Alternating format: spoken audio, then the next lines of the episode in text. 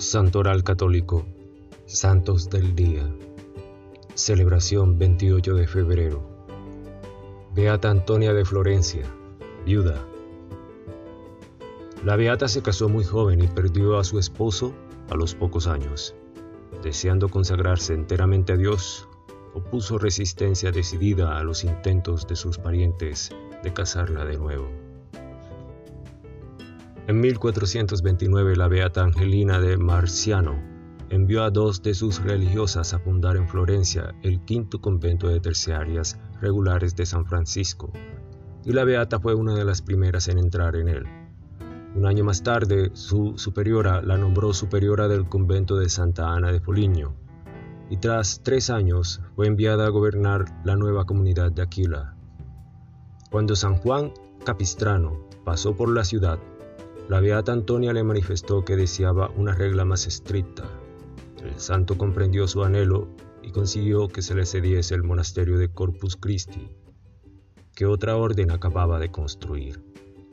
Ahí se retiró Antonia con once de sus religiosas, en 447, para practicar la regla original de Santa Clara en todo su rigor.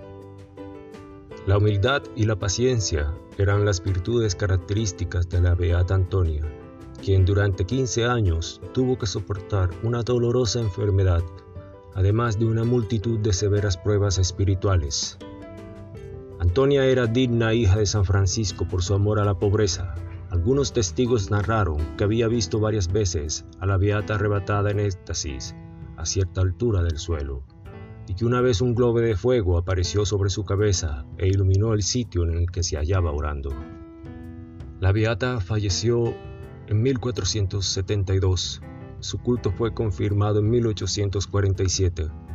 La ciudad de Aquila la veneró como santa desde su muerte.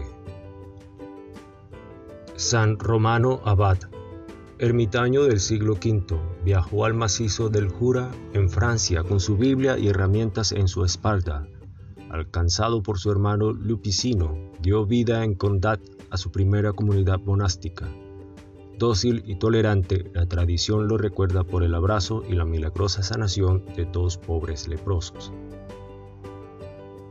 San Hilario, Papa, fue legado de León I Magno en el concilio de Efeso, donde se enfrentó al monofisista patriarca alejandrino Dioscoro buscó dar soluciones a las disputas doctrinales con las iglesias orientales. El embellecimiento de la Basílica de Letrán se debe a él. Fue sepultado en San Lorenzo al verano. Gracias, gloria a Dios.